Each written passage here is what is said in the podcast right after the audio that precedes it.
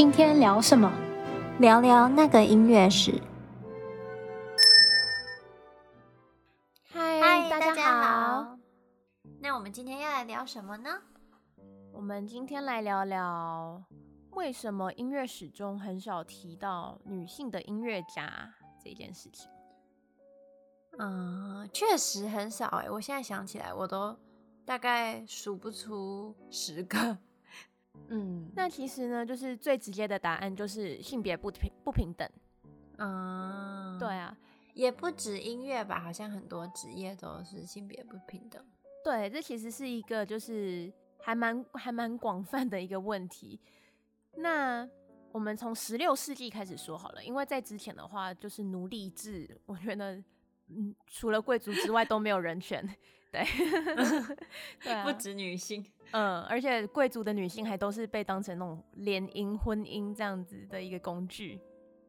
在十六世纪的时候呢，女性她就像是我们的传统那种三从四德，然后要有妇德，或者是就是女生男主外女主内，女生就乖就该乖乖的待在家当个花瓶，然后相夫教子，就他们也是一样的一样的想法。你说什么？就是那种什么女子无才便是德那种？对对对，有点类似那样子。嗯，对啊，所以就是他们要就是守贞操啊，然后要得体呀、啊，嗯、行为要得体。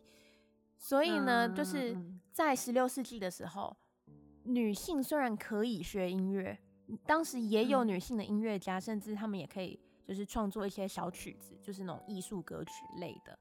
可是呢，他们的音乐必须要能够展现女性的特质。哦，嗯，而且就是他们只能在私私人的空间演奏，或者是必须要有其他的女性陪同，所以不可以一个女性然后上去 solo 这样不行，不可以，就是他们只能就是在自己的闺房里面弹弹小曲这样子。嗯，就是弹给自己听，不能供大家欣赏，也不是弹给自己听，因为他们学习音乐并不是要把它当成兴趣，嗯、因为文艺复兴女性他们的标准就是要知道社交礼仪嘛，然后要，嗯嗯嗯，就是他们接受这些良好的教育，是为了要能够与人聊天哦，就是他们主要的一个目的还是要取悦男性啦。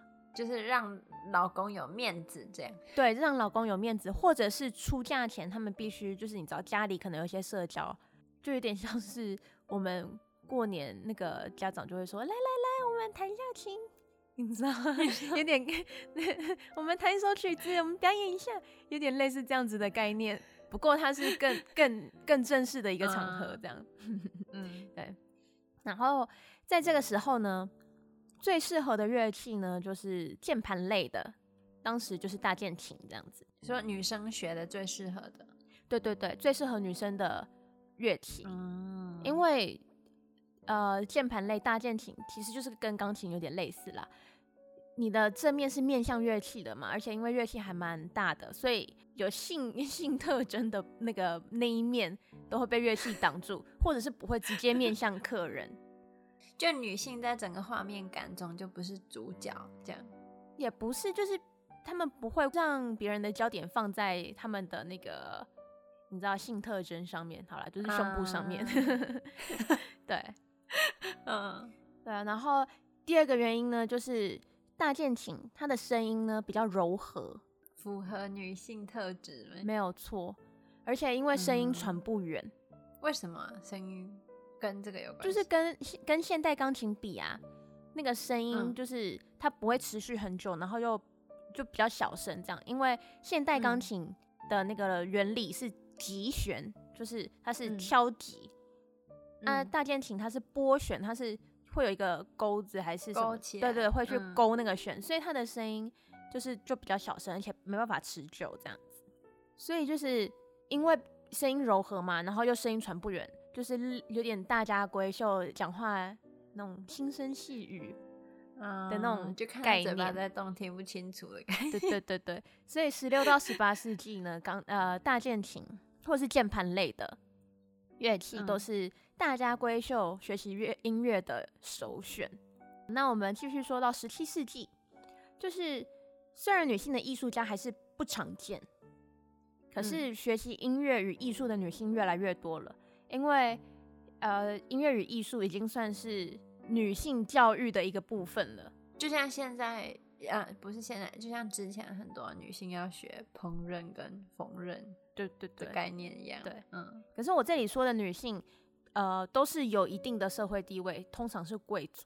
就是音乐当时还算是一个奢侈品嘛，它就是用来社交的，用来炫耀的，嗯、用来被炫耀的。嗯 对，所以 所以还是要有一定的经济基础及社会地位，他们才能去学习乐器。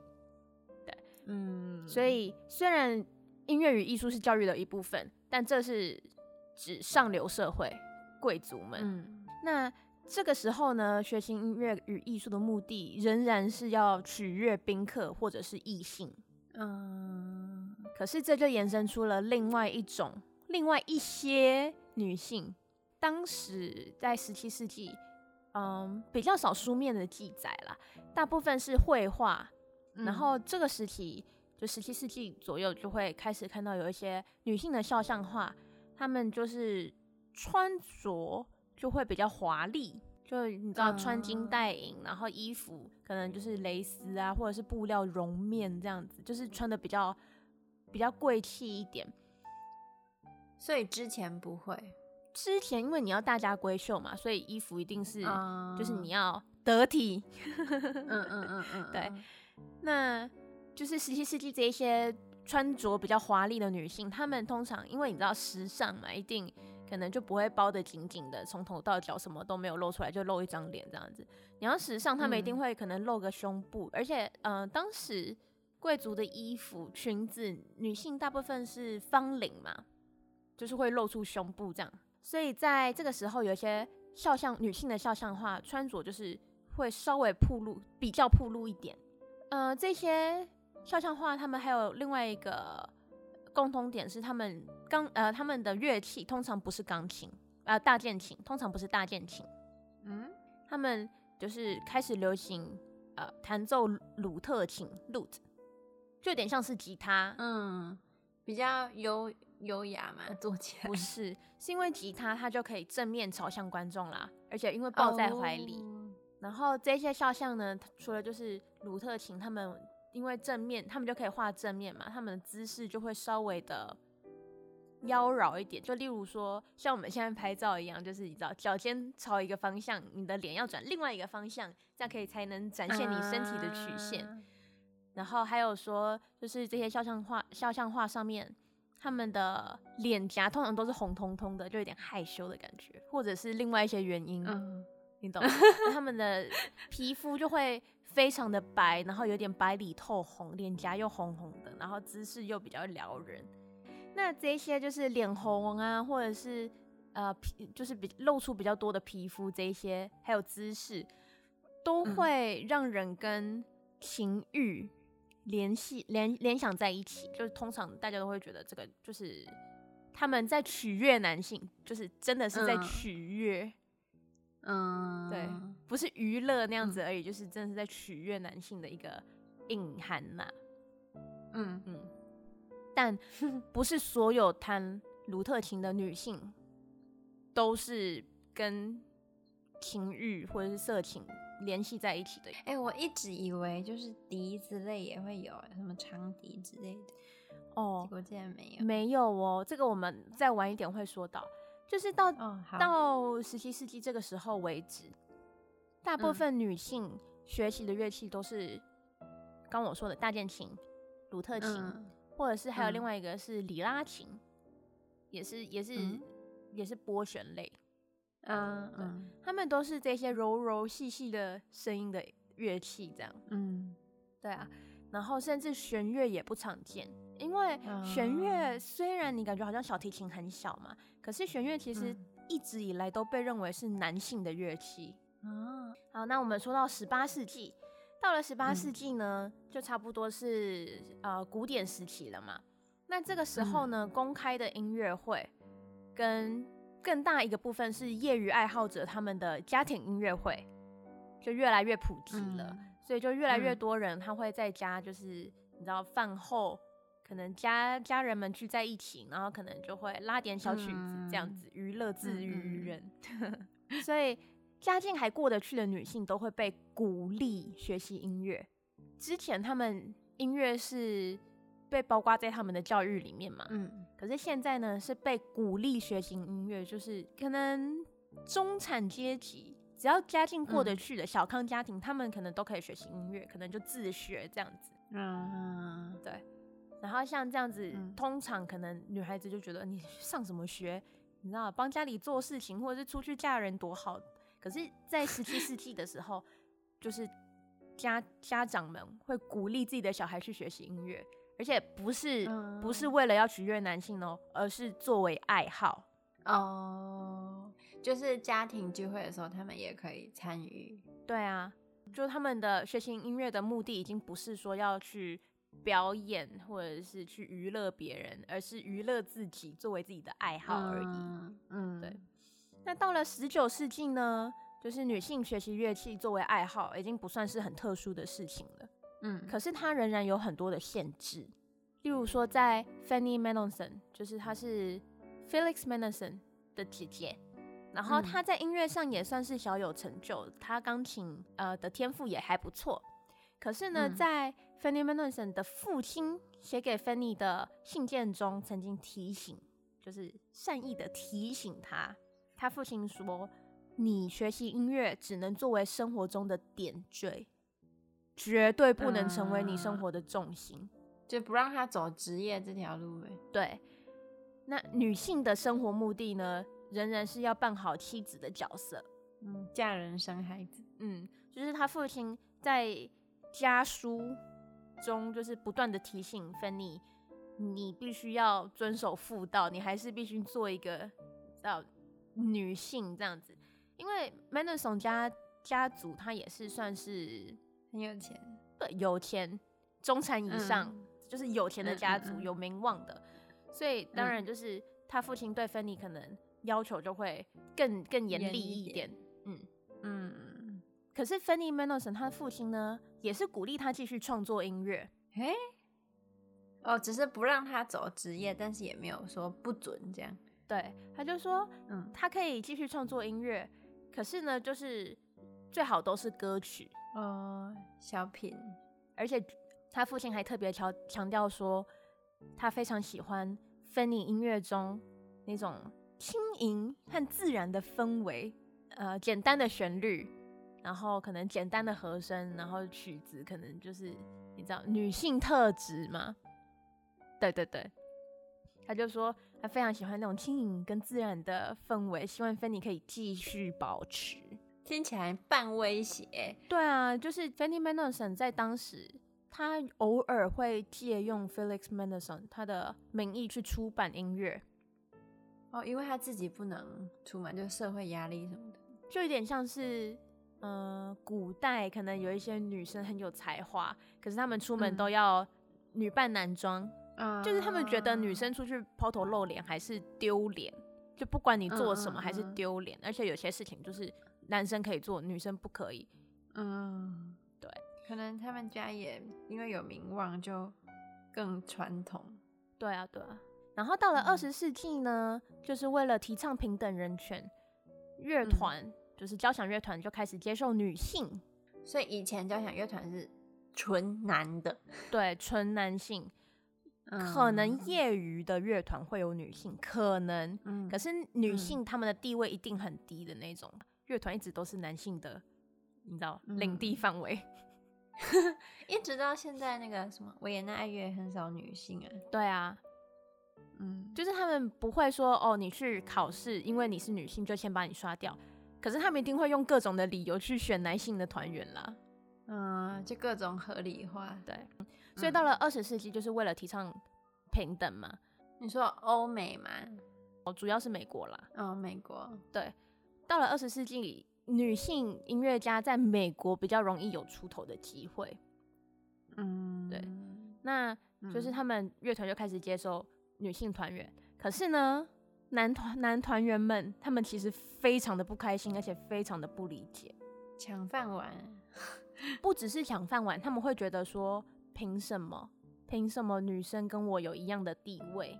就虽然他们提倡提倡平等，可是观念还是没办法马上就改过来嘛。嗯，所以男男性们都会觉得说，女性女生你们就应该在家就好了，你们就是偶尔乐团可能你知道有人呃需要需要枪手顶一下，嗯嗯，你们再来，可是你们不可以跟我们领一样的薪水，然后做一样的职位，他们觉得那个算是一种侮辱。这么严重，很严 重，不都是人类吗？对啊，然后他们还说出，就是我看过有几篇类似问卷啦，就是在开呃一个乐团开始，某一个乐团开始招收女性团员以后，他们就是对内部团员有问卷这样子，嗯，然后有一个男团员甚至说，女性不应该出现在这种属于男性的工作圈，就是指乐团，嗯，而且女性很不可靠。说女人善变吗？不是，就例如说，可能你知道家庭因素啊，或者是就是他们哦哦，他们的观念中女性就是不可靠，没办法赋予重任。其实现在还是会啊，就是很多公司你要进去之前，不是都会问说你有没有孩子，或者是你结婚了没？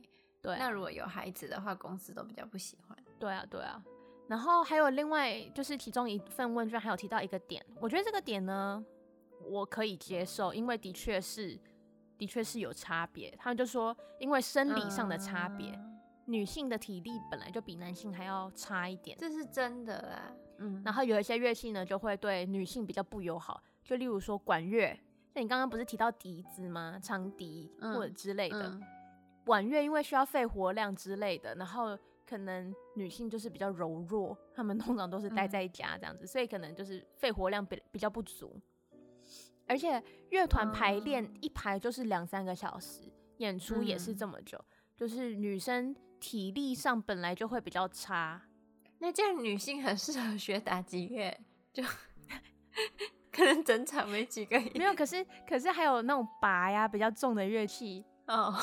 对，其实他们有说最适合女性的音乐乐器是竖琴啊，嗯，因为竖琴需要纤细的手指。那其实不只是女性的演奏者，就是甚至是女性作曲家也被歧视。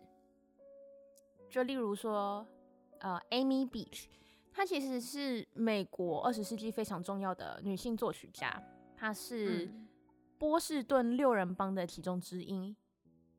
这个有点复杂，反呃，我们可以改天再详细的来讲波士顿六人帮这件事。那。就是她是非常重要，而且在当时就有地位的女性音乐家。嗯、那她在发表她的呃 Gallic 交响曲，就是 Gallic Symphony 首演过后，乐、嗯、评呢的评论都还是着重在她是女性的这件事情上。嗯，对，就是他们除了对曲子各种细节的挑剔啊，他们还会有许多性别歧视的评论。就例如说，一个乐评呢认为。Gallic Symphony 有的时候很吵，就是声音可能很杂这样子。嗯、然后他他就说这些这个是女性常犯的错误，因为女性可能想说要出要压过男生或者是怎样的，就是女性总是太贪心，他、嗯、们就想把所有东西都放到音乐里面，所以就没有办法很客观的去评价，就还是会先想到她是一个女性。对啊，就是所有的错误她都可以归类到。她是女性这件事情上，对啊，然后就有一些可能就说哦，就是你知道，因为是女生呢、啊，她的第二乐章就是慢板乐章，嗯，就是非常的冗长，就感觉一件事情说了千万遍还没说完，嗯、这也是因为女生很唠叨之类的，婆婆妈妈对对对对对，就是就是会有这些的评论，哪有有很多男的写的第二乐章也很长，好吗？对呀、啊，就是其实这些东西都是。一个 symphony 就是一个交响曲，或者或者说不要是交响曲好了，嗯、就一首曲子可能会有的状况，不管是男生或女生，对。的那个作曲家、嗯，可是他们就会把这些问题归类到是因为她是女性作曲家身上，嗯、对，然后甚至还有人说这首作品呢算是 Amy Beach 最好的作品了，就是就是她已经尽她的全力了，嗯，不过她仍然是个女性，What？就是对，已经还不错，已经是你最好了。可是呢，就是你还是个女性嘛，所以你你做到顶，可能顶多就是天花板。啊，男生可能他们的那个顶可能是你知道没有没有没有限制的这样子。嗯嗯嗯嗯嗯，对。就虽然已经开始有那种性别平等的意识，可是还是很多就是歧视女性的言论跟想法。嗯、那这些呢，其实至少在十九世纪以前，女性她们的活动范围都是家中或者是私人场合。嗯，嗯那。现在我们当然可以找到一些就是作品啊，嗯、可是这些作品通常都是歌曲类或者是小品，可能乐器的曲子，可是是小品，所以当然就是正式的音乐会就会比较少演奏。而且哦，还有一个一个重要的呃重要的事情是，就是在十九世纪之前，虽然有女性作曲家，可是他们不能写交响曲哦。因为交响曲是属于男人的天下，没有错。他们就觉得说 交响曲太庞大了，女女女生根本没办法都不来。对对，完全没办法去处理所有复杂的结构啊，或者是声响这样子。嗯，嗯，对啊，所以这就是为什么我们很少会演出女性的作，就是作品，或者是甚至是在甚至是在历史上也很少提到。女性的音乐家，因为他们就是就有点像是我们现在都会学才艺，你知道，可是不会说被记入历史。嗯。那还有一个，其实我觉得还有一个点是，为什么很少会听到女性作曲家的音乐？是因为呢，音乐会是要卖票的，它有商业的考量。Uh-huh. 那你选那些像贝多芬啊，或者是 Mozart，名气够大，对啊。就是他们一定要带得动流量的，对，他们一定要是大众都知道的。那这件事情呢，可能一开始所有人都是可能名声都差不多，可是你就是常演出几几呃其中几个作曲家的作品，那他们就是越来越受欢迎，滚雪球越滚越大。对啊，就是不只是女性作曲家没有被看见，其实有很多的男性作曲家也没有被看见。就是我们常演奏的，就是那几个，可能贝多芬，或者是 Mozart，、嗯、或者是什么 Brahms、Tchaikovsky，对，就是这几个很很很大家都知道的名字。可是其实有很多很好的音乐或者是作曲家也都没有被演奏，所以其实这个点上呢，不完全是大家故意去忽略女性的原因，就是就是可能更大的原因是因为我们只演。固定那几个作曲家的作品，嗯，对啊，嗯，好啦，那这个礼拜呢，就差不多到这里，说点女性的小历史来补一下，就是课本上缺失的这一块。那我们就下个礼拜见啦，拜拜，拜拜。